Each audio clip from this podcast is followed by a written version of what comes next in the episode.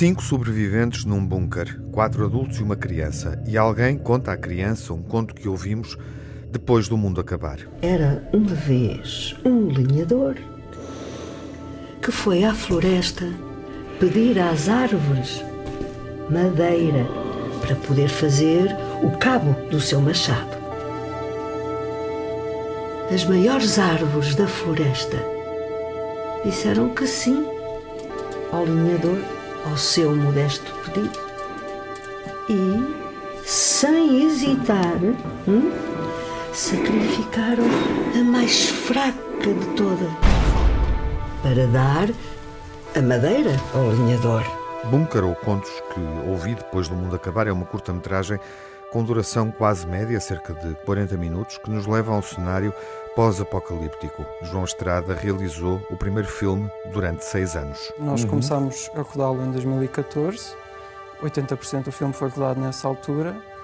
Acabámos de o rodar em 2016, que foi o ano em que eu acabei o curso, e depois a pós-produção arrastou-se até 2019, tendo o filme estreado em 2020. O filme começou, nasceu na Escola Superior de Teatro e Cinema.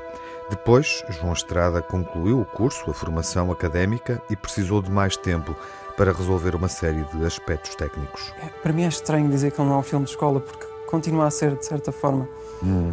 Mas o que nos permite é depois, se calhar, acrescentar camadas sobre, essa, sobre essas ideias e sobre esses temas. E foi nesse sentido que o projeto cresceu um bocadinho.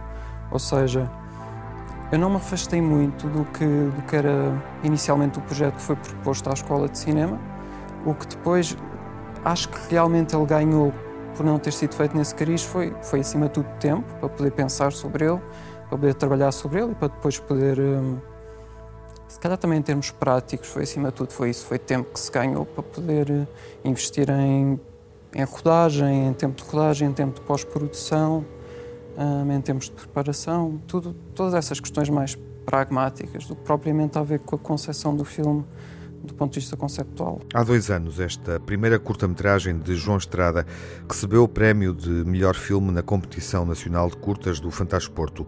Cinco sobreviventes num bunker, uma distopia, com António Capelo e Maria João Abreu nos papéis principais. Podemos entrar neste bunker na sessão do Cinemax, curtas, na RTP2, quinta-feira, depois da meia-noite. O filme estreia na televisão portuguesa.